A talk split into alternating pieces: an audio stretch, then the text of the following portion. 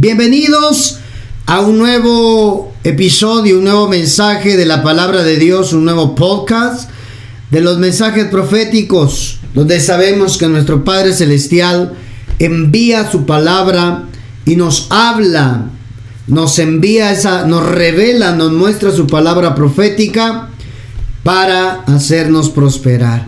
Estamos contentos y agradecidos con nuestro Padre por tener la oportunidad de poder llegar a tus oídos allí y poder impartir una palabra profética que estoy seguro va a activarte en lo, en, en lo que el Padre tiene asignada a tu vida. Leamos la escritura, amado. El silencio de Dios es el mensaje profético que estaremos compartiendo. Jeremías capítulo 29, versículo 11. Miren, este tema es, es importante, necesario, porque a veces sentimos que Dios no nos habla. A veces sentimos que Dios está enojado, no nos quiere hablar. A veces pensamos, mi pecado es muy grande, por eso es que Dios apartó su rostro de mí y no me quiere hablar. Calma. Hoy vamos a ver eso. Por eso es que a veces cuando sentimos que Dios no nos habla, nos sentimos, sentimos olvido de Dios, que Dios se olvidó de nosotros. No, pero lo que sucede es que una cosa lleva a otras. El que nosotros no conozcamos a Dios, el que nosotros no sepamos quién es Dios, quién, qué es Dios, qué ha dicho Dios para nosotros, nos hace pensar en nuestra alma, porque somos seres con alma. Y algunos somos muy almáticos, ¿verdad? Nos hace sentir en nuestra alma olvidados por Dios. Olvidados por Dios. Y no hay nada más horrible que sentirse así, hermano. No hay nada más horrible que te citen en un lugar y la otra persona no llegue y te deje plantado, ¿verdad? Pues precisamente muchas veces eso es lo que nosotros le hacemos a Dios. Dios cuando dice que va a llegar, llega y llega puntual. No llega después, no llega antes, llega cuando debe de llegar. El punto es que no trabaja como nosotros pensamos, que no es como nosotros lo queremos a nuestra manera, sino tiene su forma, tiene su manera, hermano, y muchas veces eso es lo que nosotros no entendemos y sentimos como que si el Padre no le importara, lo que estamos viviendo, lo que estamos pasando, ¿verdad? Crisis, situaciones complicadas, difíciles. Pero te quiero decir algo de parte del Señor. Él tiene planes de bien para ti. Mira lo que dice Jeremías 29:11. Pero yo sé los planes que tengo trazados para vosotros. Escuche eso. Yo sé los planes que tengo trazados. Es decir, ya fueron escritos es decir, ya fueron dibujados. Es decir, ya tengo la guía. Amado, amada, Dios no improvisa contigo. Dios no improvisa conmigo. El hombre improvisa, Dios no. Dios no va a improvisar lo que Él ya tiene designado para que ocurra en tu vida. ¿Cuántos dicen gloria a Dios? Dios no improvisa. ¿Qué es una improvisación? A ver qué me saco de la manga para arreglar este problemita. No, hermano, Dios no improvisa. Repita conmigo, por favor. Mi Dios y Padre no improvisa en mi vida. Santo Dios. Dios no va a improvisar contigo, hermano. Dios ya lo tiene todo trazado. Dios ya lo tiene todo escrito. Dios ya lo tiene todo hecho. Hermano, hermana, pero a veces tiene su forma, su proceso y nosotros quedamos atrapados en medio de ese proceso.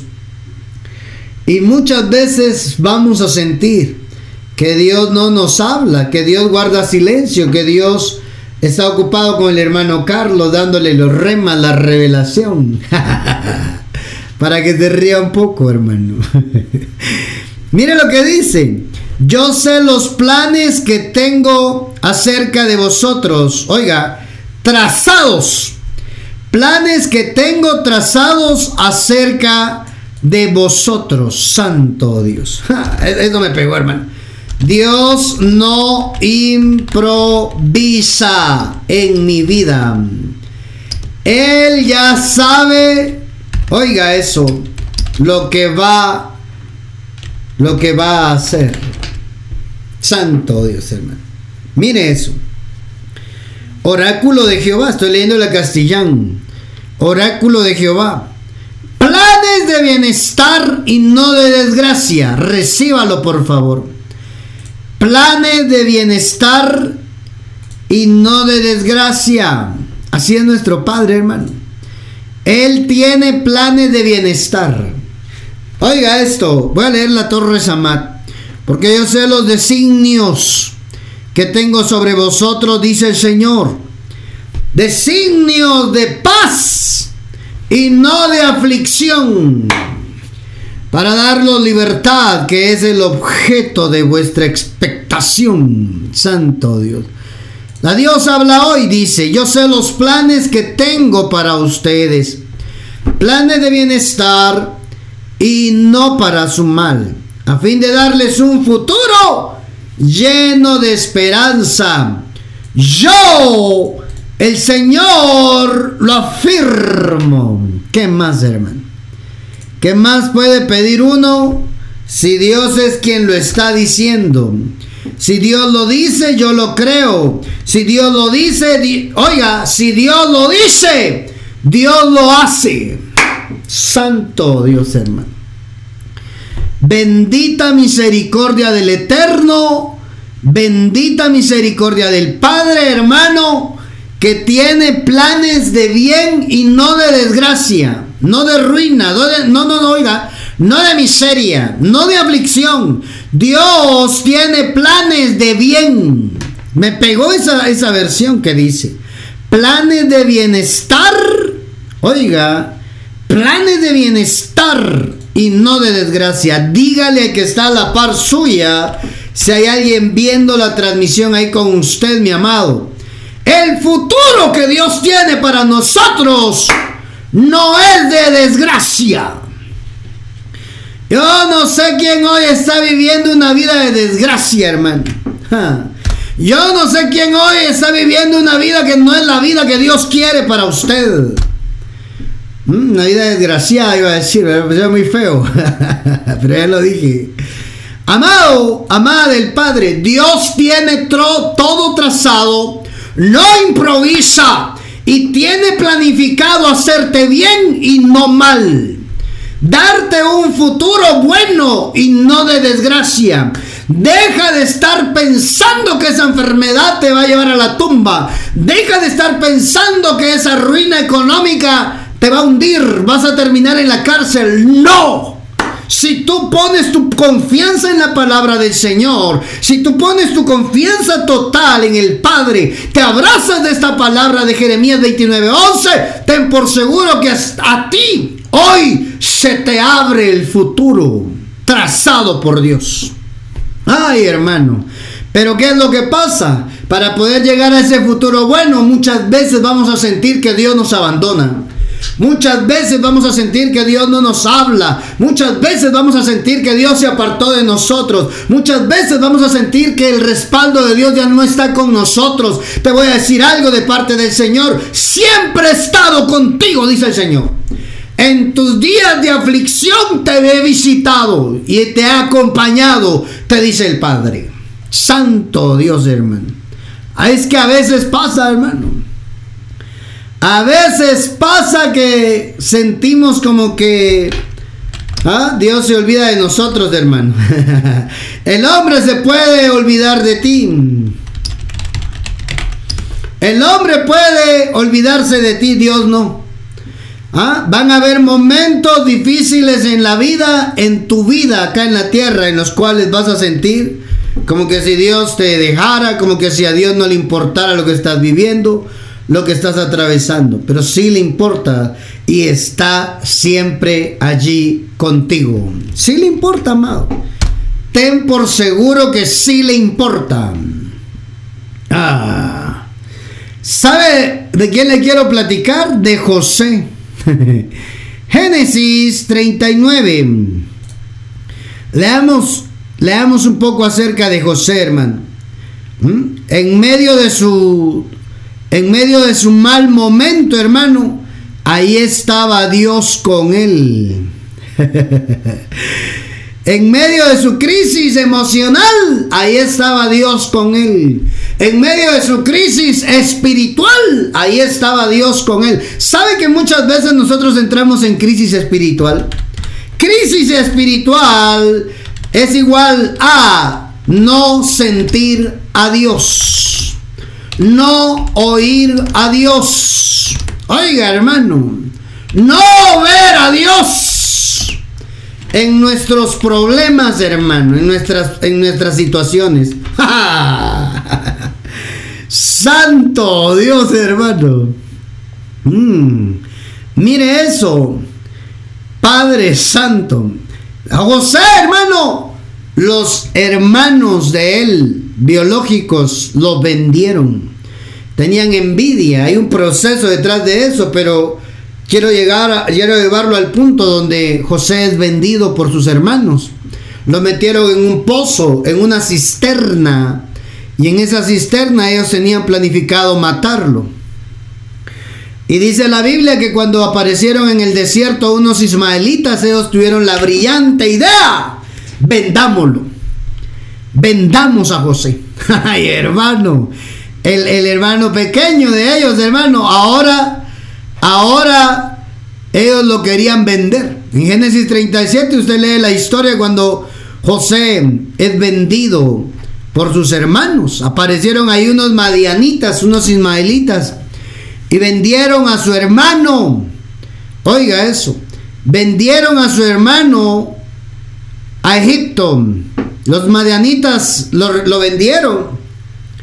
Y los madianitas fueron a dejarlo a Egipto, lo vendieron a Egipto, a Potifar, oficial del faraón, capitán de la guardia. Oiga, hermano, esclavo, le fue mal, en crisis, oiga, odiado por sus hermanos, vendido por sus hermanos.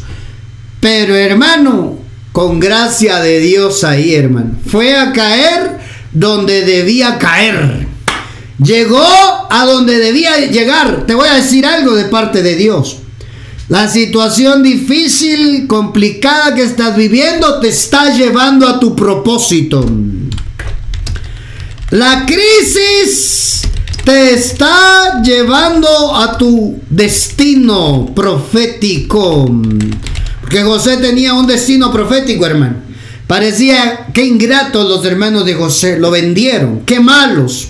No pensaron en su papá, en el dolor que les iba a causar. Hermano, todo era parte del plan. Santo Dios, hermano. Todo era parte del plan. Yo no sé a cuántos le han pasado.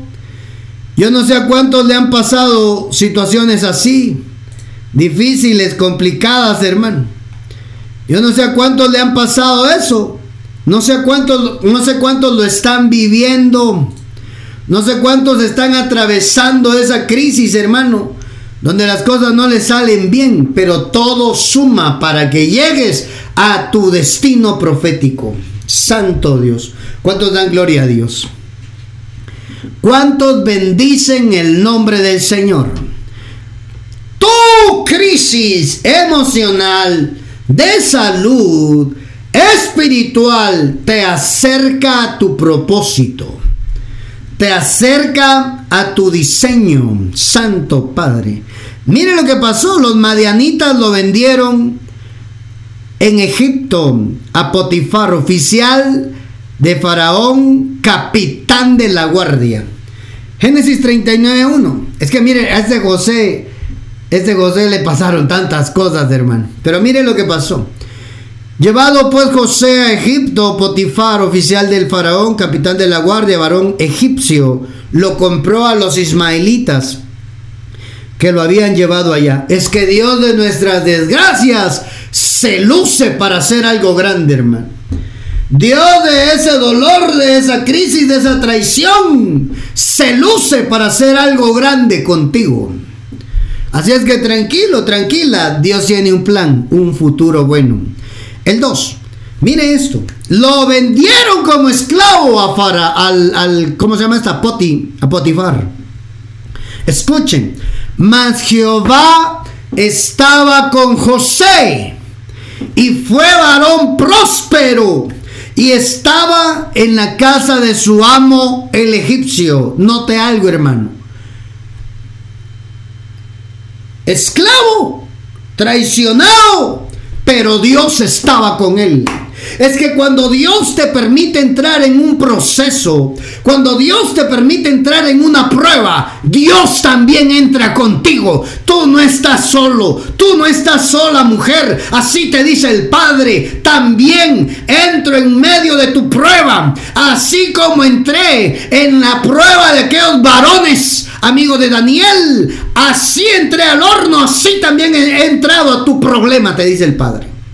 Es que Dios cuando permitió que esos varones entraran al horno de fuego, hermano, no les impidió que entraran al horno. No impidió la prueba. Dejó que corrieran las cosas, dejó que se pusiera complicado, pero cuando se puso complicado, allí se manifestó Dios.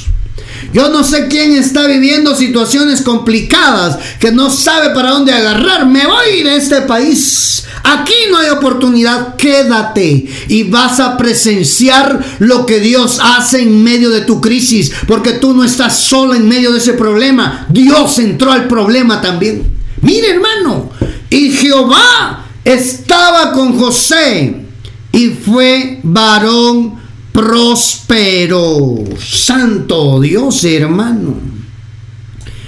Jehová estaba con José y fue varón próspero. Santo. Y vio su amo, vio Poti, Poti vio que Jehová Dios estaba con él. La gente se va a dar cuenta en medio de tu crisis, en medio de tu problema, la gente se va a dar cuenta que Dios está contigo. pero este, pero esta, ¿qué tiene? No, no, no, no tiene nada, sencillamente que Dios está contigo y hace que a ti te vaya bien en medio de tantos problemas. Dios se metió con José en medio de su crisis. Oiga, lo separaron de su papá. Él era un nene consentido de papá. Le pusieron una túnica de colores. A por algo será. Le tenía mucha estima a Jacob, a José. Por eso le dio una túnica de colores, hermano. Pero la túnica de colores no le sirvió, hermano, cuando Dios le rompió la túnica, porque fue Dios quien lo permitió. Dios le rompió la túnica para sacarlo de su zona de confort. Yo no sé a quién Dios le está hablando hoy, hermano. Todos tus planes iban para arriba y de repente se desarma todo. Todo el plan perfecto. Voy a hacer esto y fin de año y así va a terminar. Se acaba todo, hermano.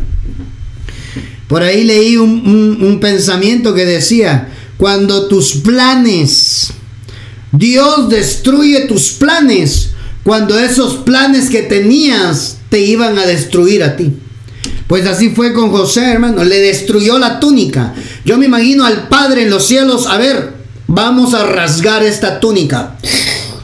Le rompió su túnica de colores. El Padre permitió que le rompieran su túnica de colores, hermano. Es que así es Dios. Antes de darte eso grande que te ha prometido, te rompe por dentro. Ah, yo no sé cuántos rotos están escuchando este mensaje que hoy, hoy están entendiendo. Esto que me pasó, esta traición que me hicieron, estos hermanos me golpearon, hablaron mal de mí, me quedaron mal, me traicionaron. Fue Dios rompiendo mi túnica. Es que José estaba muy cómodo. Hermano, era el hijo de papi. Pero cuando Dios dice tengo que encaminarte al propósito, hace que tu misma familia se vuelva mala contra ti. Sí, mi hermano. Así, así, así pasa. Así pasa. Pero te consuela Dios con su palabra diciéndote hoy. ¿ah? Rompí tu túnica, pero yo estoy contigo y te hago prosperar y la gente verá lo que yo hago contigo. Santo Dios, hermano. Bendita palabra de Dios. Bendita palabra de Dios. ¿Mm? Preciosa palabra, hermano. Preciosa palabra del Señor que nos viene a mostrar que Él sigue estando con nosotros aun cuando las cosas no nos favorezcan. Santo Padre de la Gloria. ¿Sabe qué pasó? Empezó a prosperar. El hombre empezó a prosperar. El hombre se fue para arriba, hermano. Todo lo que hacía le iba bien, de esclavo. Ya no tenía túnica de colores, hermano. Ya no era el amo, ahora era el sirviente, ahora era el esclavo. Pero José, si algo tenía, hermano, era que le gustaba hacer las cosas con excelencias. En pruebas, en problemas, pero siempre buscaba hacer las cosas bien. Porque aquel que con el cual Dios está, busca la excelencia siempre en todo lo que hace. Oiga, hermano, Jehová Dios estaba con José y lo hacía prosperar en todo. ¿Sabe qué significa esa palabra prosperar? Esa palabra prosperar significa éxito. ¿Mm? Esa palabra prosperar, ¿sabe qué significa? Echarle para adelante con fuerza, empujar hacia adelante. Eso significa esa palabra prosperar. ¿Se acuerda de Segunda de Crónicas 20:20. Creed a vuestros profetas, dice. Creed a los profetas de Dios y seréis prosperados. Es la misma palabra, solo que en esta ocasión él estaba en categoría de esclavo. Él no estaba como amo, él no estaba como señor, él estaba en categoría de sirviente, hermano.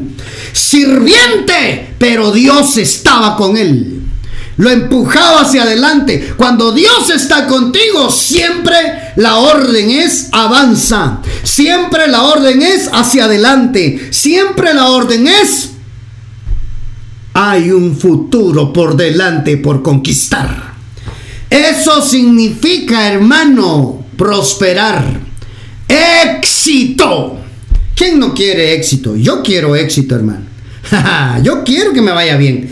¿Quién no quiere que le vaya bien? Claro, si te va bien, viene el money, el dólar, el euro, el peso, el quetzal.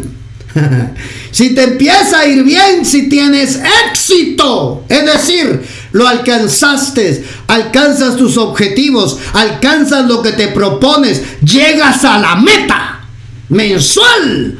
Entonces allí es donde verdaderamente uno siente ese sentimiento de éxito, porque Dios nos hizo alcanzar el objetivo. Ay, hermano, eso es próspero. Y eso era lo que estaba viviendo José. José estaba viviendo su temporada de prosperidad en sus peores momentos.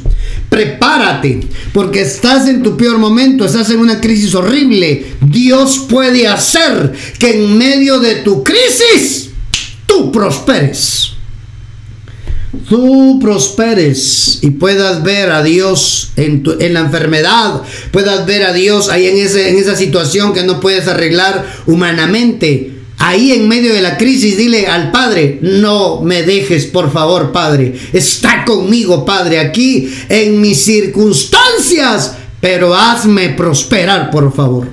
¿Sabe que era tan próspero el muchacho, tan lleno de gracias, que Potifara, la esposa de Poti se enamoró, hermano. Se flechó del muchacho. Se, enamoró, hermano, del, del sirviente. Se enamoró del que Dios estaba con él. Ay, hermano. Dice que lo acosó.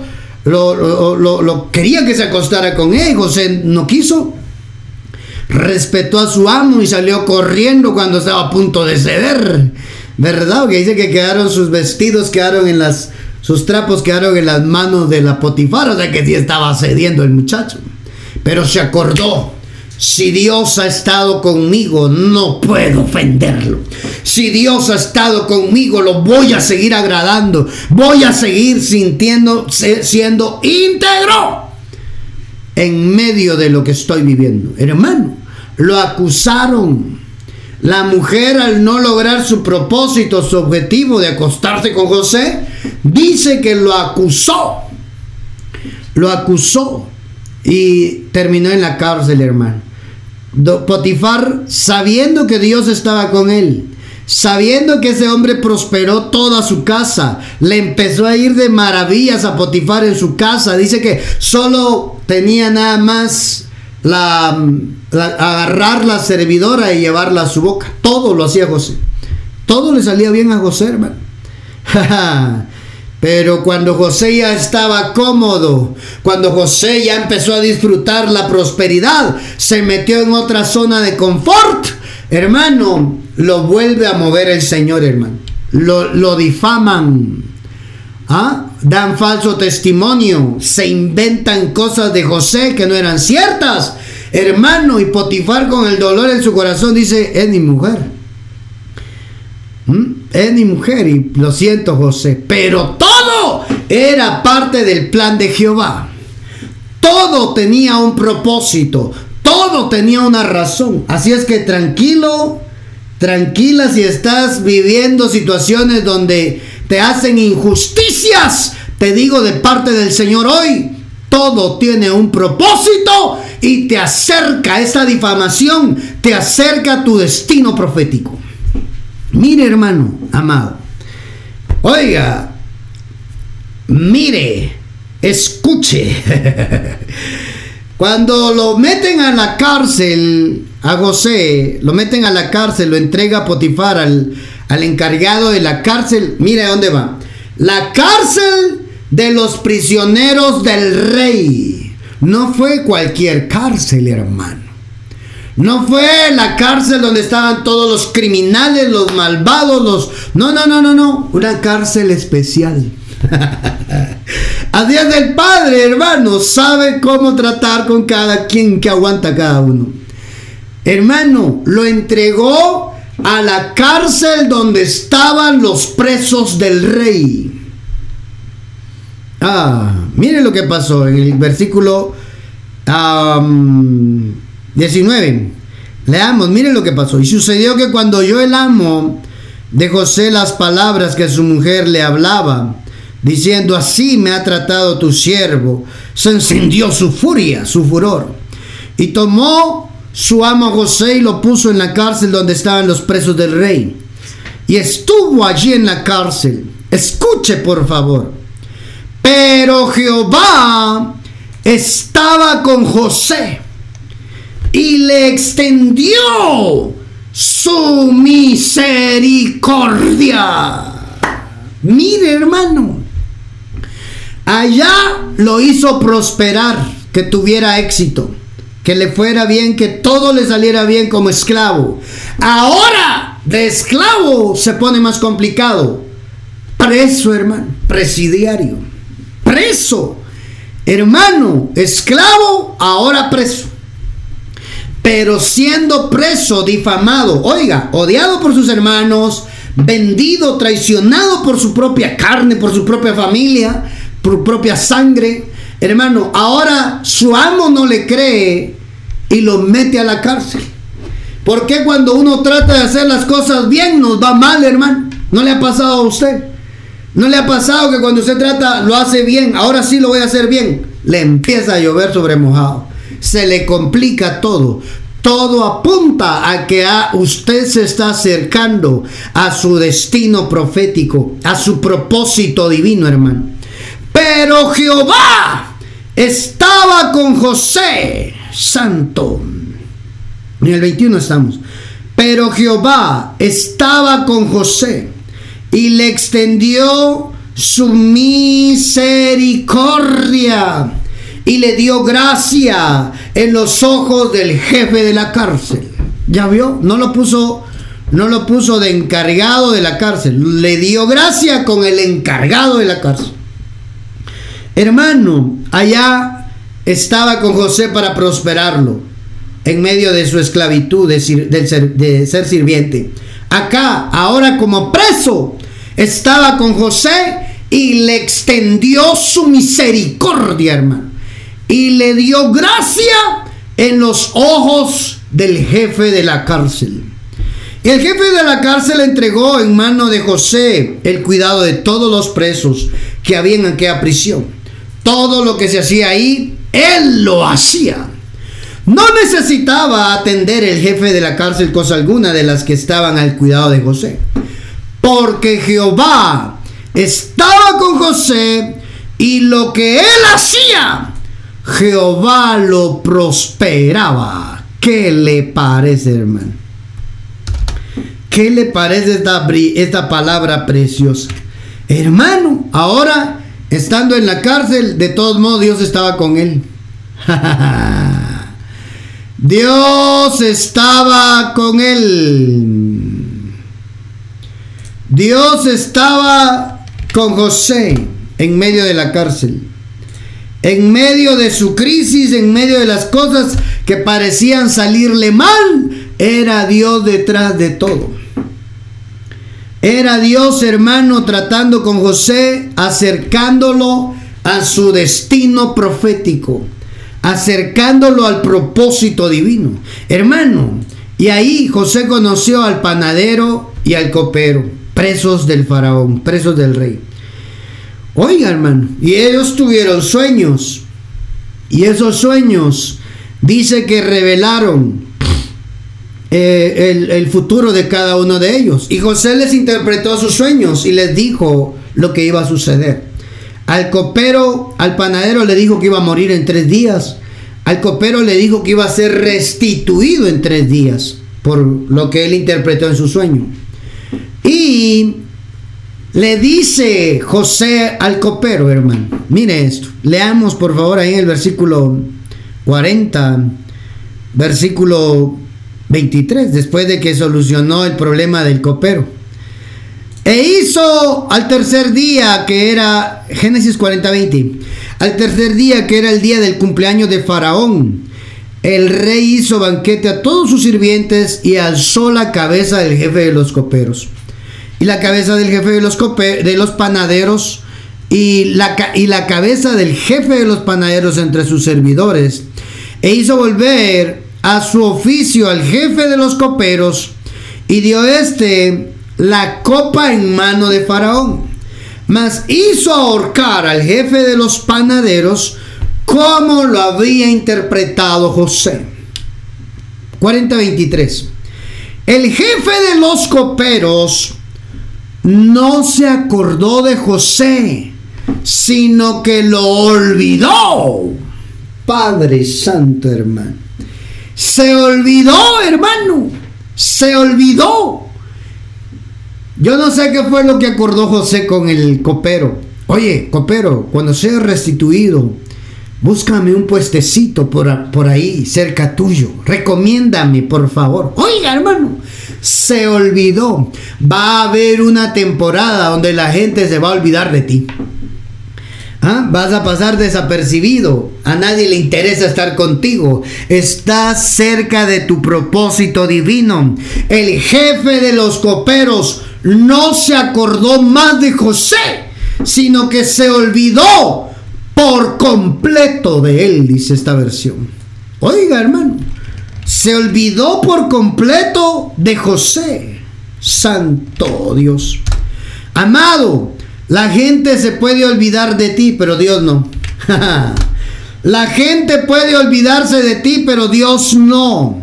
Dios no se olvida. Si Él te metió en ese proceso, si Él te puso en esa prueba, Él te acompaña en la prueba. La gente se puede olvidar de ti, pero Él no. Él se mete a la prueba contigo. Se olvidó, hermano. Se olvidó el copero de José, el, ayudante del encargado de la cárcel. Hermano, qué, qué detalle ese, ¿verdad? Qué detalle que van a haber situaciones en nuestra vida donde la gente se va a olvidar de nosotros. Pero si yo he ayudado a mucha gente, pero si yo le he dado de mi tiempo a otras personas, cálmate, guarda silencio y deja que Dios te guíe a tu destino profético porque estás muy cerca de ver cumplido lo que Dios te prometió. El 41.1, mire, aconteció que pasado dos años. ¿Cuántos años se olvidó el copero de José? Dos años.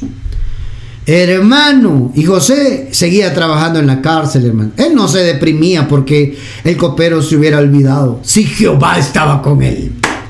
Él tenía éxito en la cárcel. Él tenía éxito siendo sirviente. ¿Qué le parece, hermano? Pasados dos años tuvo Faraón un sueño. Le parecía que estaba junto al río. Y usted ahí narra el sueño que tuvo. Y manda a traer intérpretes y, y, la, y no logran descifrar el sueño. Y cuando él dice en el 41 días, cuando Faraón se enojó contra sus siervos, nos echó a la prisión, dice, de la cárcel del capitán. Está hablando el copero, hermano. voy a leer desde el 8. Sucedió, Génesis 41, 8. Sucedió que por la mañana estaba agitado su espíritu y envió e hizo llamar a todos los magos de Egipto y todos los sabios y les contó Faraón sus sueños, mas no había quien los pudiese interpretar a Faraón. Oiga, hermano, esos sueños estaban cerrados para los brujos. Esos sueños estaban cerrados con candados para los para los ¿cómo se llama? adivinos. Esos sueños estaban cerrados con llave para los magos, hermano, para los sabios. Esos sueños solo los podía abrir José, el Master Dreams. Santo Dios, hermano. En el 9, entonces el jefe de los coperos habló a Faraón diciendo, me acuerdo hoy de mis faltas, Santo Padre. Me acuerdo hoy de mis faltas. Le leo otra versión para ver qué dice, ¿verdad? La nueva traducción viviente. Finalmente habló el jefe de los coperos del rey. Hoy he recordado mi falta, le dijo al faraón. Hace un tiempo usted se enojó con el jefe de los panaderos y conmigo. Nos encarceló en el palacio del capitán de la guardia. Una noche el jefe de los panaderos y yo tuvimos cada uno un sueño, cada uno tenía su propio significado. Con nosotros en la cárcel había un joven hebreo que era esclavo del capitán de la guardia, Poti. Nosotros le contamos nuestros sueños y él nos explicó el significado de cada sueño. Y todo sucedió tal como él lo había predicho. Yo fui restituido a mi puesto de copero y el jefe de los panaderos fue ejecutado y atravesado con un poste. Miren esto. Oiga, hermano, ¿ya vio? A veces ayudar a personas no y, que no te agradezcan, no esperes mucho de ello, humanamente hablando. Pero todo tiene un propósito. Era Dios metido en el copero olvidándose de José para que no lo recomendara para un puestecito más alto. ¿Ah? Porque tenía asignado un lugar específico, hermano. Pero ahí estaba el copero, en el momento exacto, en el momento correcto, recordándole Dios, ah, el joven hebreo que nos ayudó puede ayudar a mi señor el faraón. Mire esto. El 41.15. Entonces Faraón le dijo, Anoche em, el faraón mandó a llamar a José de inmediato. Y enseguida lo trajeron de la cárcel. Después de afeitarse y cambiarse la ropa de preso, José se presentó ante el faraón. Oiga, hermano, era Dios detrás de todo. Dios detrás de bambalinas. Dios moviendo las cosas, hermano, para que José fuera asignado a su lugar, a su destino profético. Hermano amado, cuando llegó la hora, dijo Faraón, tráiganlo de inmediato. Necesito ese muchacho frente a mí de inmediato. Está llegando la hora para la cual Dios te dejó con vida. Así te dice Dios. Estoy acercándote, dice el Padre, a la hora para que mi propósito se cumpla en ti, te dice el Señor. Santo Dios, hermano. Ahí estaba José, listo para ejercer lo que él era, el maestro de los sueños. Así le llamaban los hermanos de José, el Master Dreams, el Master, el Baal, ¿ah? el Baal Cajalón, el maestro, el Señor de los sueños, el experto en los sueños. Así le decían los hermanos a José, hermano. Pues ahí estaba, frente al faraón, con el paquete de los sueños para que José los descifrara. Eso es lo que Dios va a hacer. Va a hacer que se acuerden de ti. Va a hacer en el momento preciso se acuerden de lo que tú hiciste por ellos. Entonces Dios va a hacer cumplir su palabra profética sobre tu vida. Hermano, todo lo que vivió, ¿ah? lo traicionaron, lo vendieron, Hermano, lo difamaron, se olvidaron de él. Sin embargo, Dios estaba detrás de todo. Dios estaba detrás de todo, hermano. Mire lo que pasó. Usted sabe la historia. Llegó, interpretó los sueños, se volvió el segundo después del faraón. A él daba la orden. Todos obedecían lo que el hebreo decía, hermano. Los egipcios, los magos, los sabios, obedeciéndole a un hebreo. ¡Ja! Santo Dios, hermano. Todo, todo, todo. Miren lo que pasó con José. Sus hermanos también entendieron, hermano. Sus hermanos también entendieron que Dios estaba con José al final de esa historia. Génesis 45, oiga, aunque, Dios estaba con José y lo bendijo, las circunstancias de José continuaron siendo difíciles, hermano pasando de sirviente, esclavo de los ismaelitas, sirviente de Potifar, oiga, preso ahí en la cárcel y sin embargo Dios estaba con él, hermano. Y Dios no lo había olvidado. El plan de Dios para José e Israel continuó de acuerdo con su propia voluntad. Génesis 45:5. Así termina esta historia. Pero ahora, ya cuando José es el señor de Egipto, se hizo realidad su sueño, hermano. Pero ahora no os aflijáis ni os irritéis por haberme vendido. Está hablando José a sus hermanos. Pues para conservar vidas me envió Dios antes de vosotros. Santo Dios. Mire, hermano. Génesis 45, versículo 5. Mire, pero no se inquieten ni se enojen. Leamos desde el 4. Por favor, acérquense, les dijo. Entonces ellos se acercaron y él volvió a decirles, soy José su hermano, a quien ustedes vendieron como esclavo en Egipto. Santo Dios de Soy José, se reveló, se manifestó. Pero no se inquieten ni se enojen con ustedes mismos por haberme vendido. Fue Dios, eso es lo que quisiera resaltar. Fue Dios quien me envió a este lugar antes que ustedes a fin de preservarle la vida. La gente estaba pensando que te hacía mal y Dios estaba permitiendo eso para hacerles bien a ellos. Ay, hermano.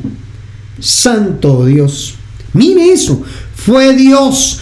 Quien quita que lo que hoy estás viviendo es Dios detrás de bambalinas? Es Dios detrás del telón permitiendo que todo eso pase para que tú te conviertas en bendición para tu misma familia. Sí, mi hermano. En el 50-20, mire lo que dice ya esta historia. En, en, esta historia de José. Génesis capítulo 30, versículo 20. Santo Dios, hermano, el tiempo se va tan rápido, tan rápido en, esta, en esto que estamos platicando. Miren esto, Génesis 50, 20. Ay, hermano. José y sus hermanos con sus familias siguieron viviendo en Egipto. José vivió hasta los 110 años de edad. En el 20, perdón. En el 20, ustedes le sigue hablando a los hermanos cuando murió el papá. Ellos pensaron que José se iba a vengar después de la muerte de Jacob. Y José les dice, ustedes se propusieron hacerme mal, pero Dios dispuso, oiga, todo para bien. Ay, hermano. Él me puso en este cargo para que yo pudiera salvar la vida de muchas personas. Mire, hermano, José les está diciendo, ustedes pensaron hacerme mal, se propusieron hacerme mal, pero Dios dispuso eso para convertirlo en bendición para mí. Ay, hermano. Yo me pregunto, si Jacob era un hombre de revelación, si Jacob era un hombre que veía ángeles, si Jacob era un hombre que tenía sueños, que, que, tenía visiones, era un hombre que tenía sueños, que Dios le hablaba, hermano, ¿por qué no le habló dónde estaba su hijo José? Oiga, si Jacob era un hombre que tenía revelaciones, ¿por qué Dios no le habló dónde estaba su hijo en sueños? Si José tenía sueños, tenía visiones, si José era el maestro de los sueños, ¿por qué Dios no le habló a través de un sueño cómo estaba su papá? ¿Mm? ¿Por qué, hermano? Porque Dios no le habló si él, si él era el experto en los sueños. Mm. ¿Por qué Dios no le habló? ¿Por qué Dios guardó silencio? Porque en el silencio de Dios, lo que nosotros no entendemos humanamente y no asimilamos, en el silencio de Dios llegamos al destino profético trazado por Dios para nuestra vida, hermano. Porque Dios guarda silencio, porque Dios no habla, porque Dios no me dice qué hacer, porque te está dejando que tomes tú las decisiones, porque Él está contigo y te va a hacer prosperar. Cuando Dios guarda silencio es porque te está acercando a tu destino profético. Santo Padre de la Gloria, hermano. Qué precioso eso. Hermano, Dios guarda silencio cuando te acercas a tu destino profético. Santo Dios, hermano. Si Dios le hablaba a Jacob, si Dios le hablaba a José, ¿por qué no les habló en visiones y en sueños acerca de cómo regresar a casa? ¿Por qué no le dijo, vas a hacer esto para que regreses a casa? No, hermano, todo continuó. La vida continúa, las cosas se van a dar, no van a ser agradables, pero todo suma para tu propósito. Cuando Dios guarda silencio, hermano, cuando te está acercando a tu destino para lo que, para lo que naciste en la tierra. Cuando Dios guarda silencio, ¿por qué se llama silencio Dios este mensaje? Porque Dios no te va a hablar. Vas a sentir que Dios no te habla. Vas a sentir que Dios no te guía por dónde hacerlo. Va a dejarte que las cosas sucedan, hermano. Y muchas cosas no van a ser agradables, pero te van a acercar a tu destino profético. ¿Cuántos alaban al Señor? Oiga eso, hermano. Santo Dios, a mí me ponía a pensar eso, hermano. Dios hablaba con José en sueños, con Jacob en sueños. ¿Por qué no les dijo el paradero dónde estaba cada uno de ellos, hermano? No, Dios se quedó callado porque allí había un propósito divino, hermano. Ay, hermano. ¿Usted, ¿Usted cree que el Padre Celestial no miraba la angustia de Jacob? ¿Usted cree que el Padre Celestial no miraba cómo lloraba el viejito por su hijo José? ¿Ah? ¿Usted cree que el Padre, el Padre Eterno no se conmovía al ver a Jacob destrozado por dentro porque una fiera había matado a su hijo querido, el de la túnica de colores? Claro, hermano. Pero el padre se contuvo, no le voy a demostrar. No le vaya a decir porque si le hablo en este momento difícil para él, va a querer meter las manos él. Podía Dios mostrarle en sueños a Jacob dónde estaba su hijo. Que eso que estaba viviendo era una mentira, hermano. Podía, pero guardó silencio. Se quedó callado el padre porque había un propósito detrás de todo ello, hermano había un propósito. Había un propósito por cumplirse. Santo Dios, hermano.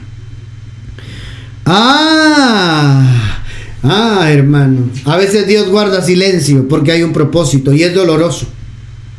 Y es difícil. Es difícil, pero ahí está Dios contigo. El Señor estaba con José el Señor lo prosperaba. El Señor le extendió su misericordia. El Señor hizo que hallara gracia ante otra gente importante. Ahí estaba viviendo su momento, viviendo el momento. No te desenfoques en medio de la crisis. Avanza, sigue hacia adelante. No te detengas, no pierdas el tiempo en lamentarte en lo que no pudiste hacer. Vive el presente sin añorar el pasado. Hay futuro bueno para ti. Las cosas malas que te pasaron en la vida no vale la pena recordarlas cuando tienes por delante un futuro bueno trazado por Dios.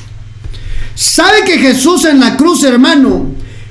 Él estaba crucificado ahí y exclamó y dijo, Dios mío, Dios mío, ¿por qué me has abandonado? ¿Eh? Ese lema Eloi, Eloi, lama sabactani, ¿se acuerda? Que significa, Dios mío, Dios mío, ¿por qué me has desamparado? Oiga, hermano, pareciera ser que el hijo estaba abandonado.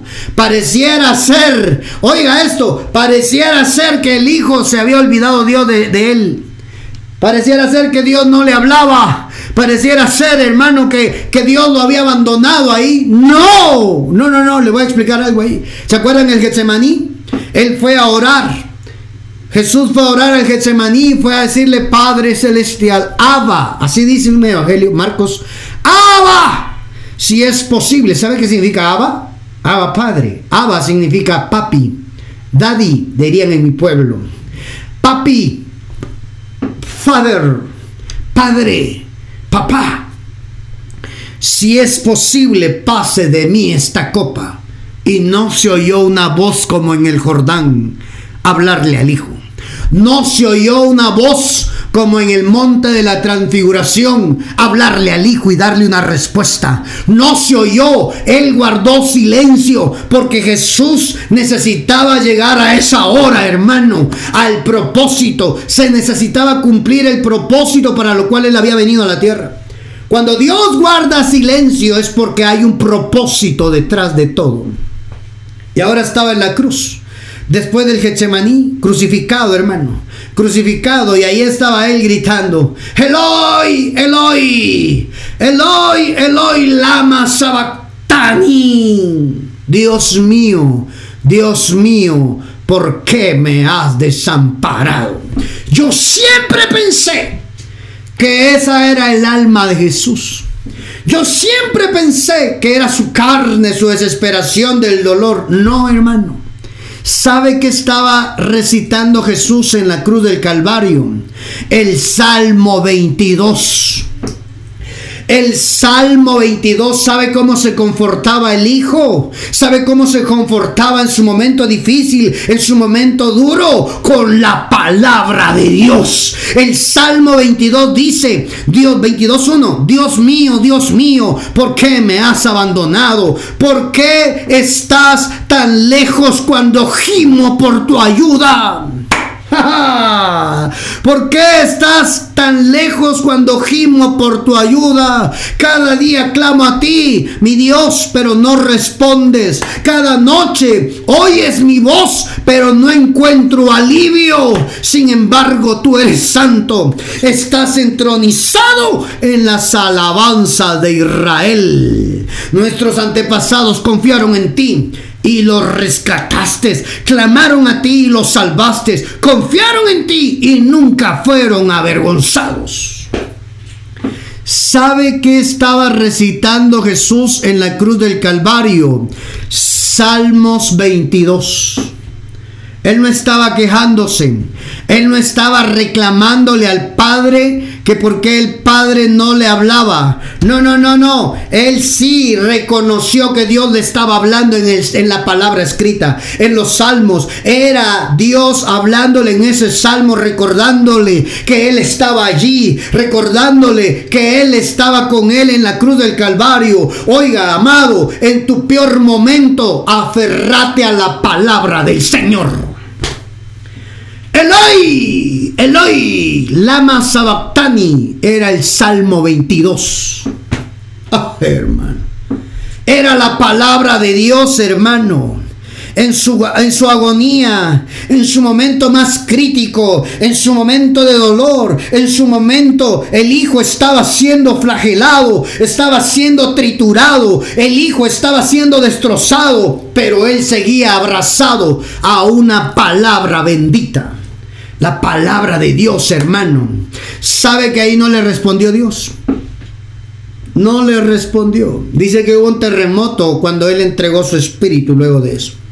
Entregó su espíritu y hubo un terremoto, pero Dios no habló, porque eso era necesario que se cumpliera para que nosotros con la resurrección de Cristo fuésemos salvos en Él.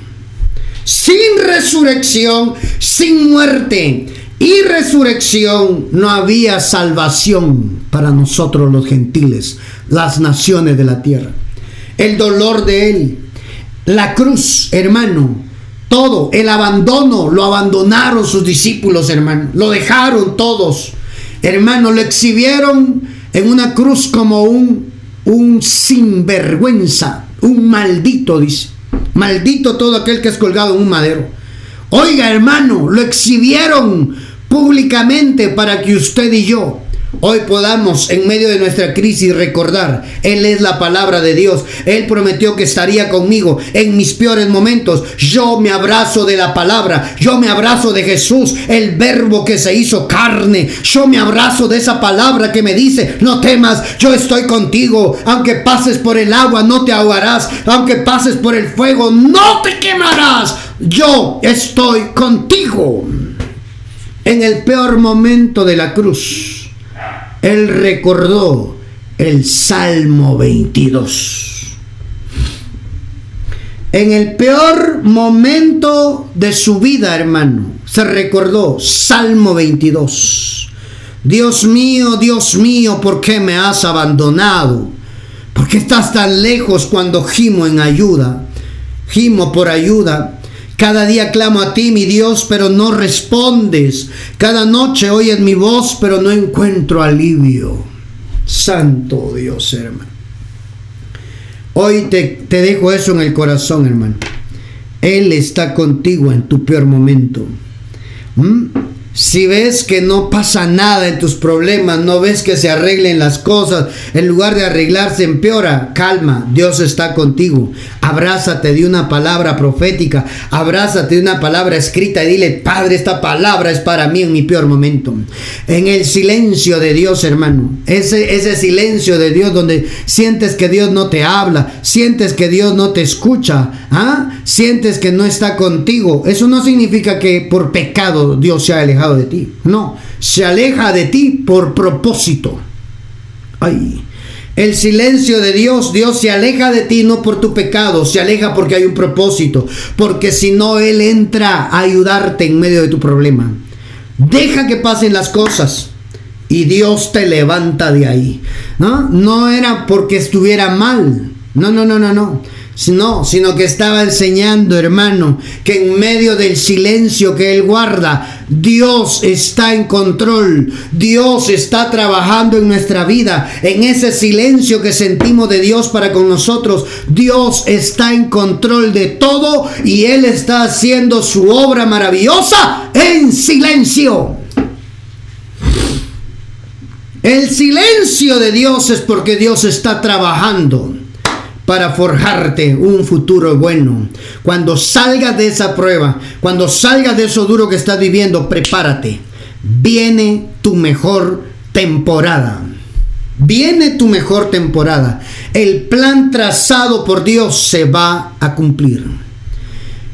Todos los que están escuchando este MP3, este podcast, llénese de fe. Guarde esto en su corazón. Dios guarda silencio cuando te acercas a tu destino profético. Dios guardó silencio cuando había un propósito por cumplirse. Vive el presente sin añorar el pasado. Hay un futuro bueno trazado para ti. Que papá te bendiga, que papá te guarde. Fortalecete en el Señor, llenate de fe porque esta palabra te va a prosperar y te va a llevar a tu destino profético, como lo hizo con Jesús. De la cruz al trono. De Getsemaní a la cruz y de la cruz al trono, a la diestra del Padre. Eso es lo que Dios va a hacer contigo. Vienen días en los cuales el Padre se va a glorificar en tu vida y te va a hacer recordar, en tu peor momento te visité, en tu aflicción te visité, te vi, y estuve contigo, te dice el Padre. Que Dios te bendiga, que Dios te guarde. Si tienes peticiones, manda tus peticiones de oración al WhatsApp. Signo más 502 47 27 16 80. Si deseas ofrendar, bendecir esta obra del Señor, Ministerios Abba Padre, con tu aporte, tu siembra nos sirve para seguir expandiendo el reino de Dios en todas las naciones. Fuerte abrazo, muchas bendiciones. Hasta la próxima.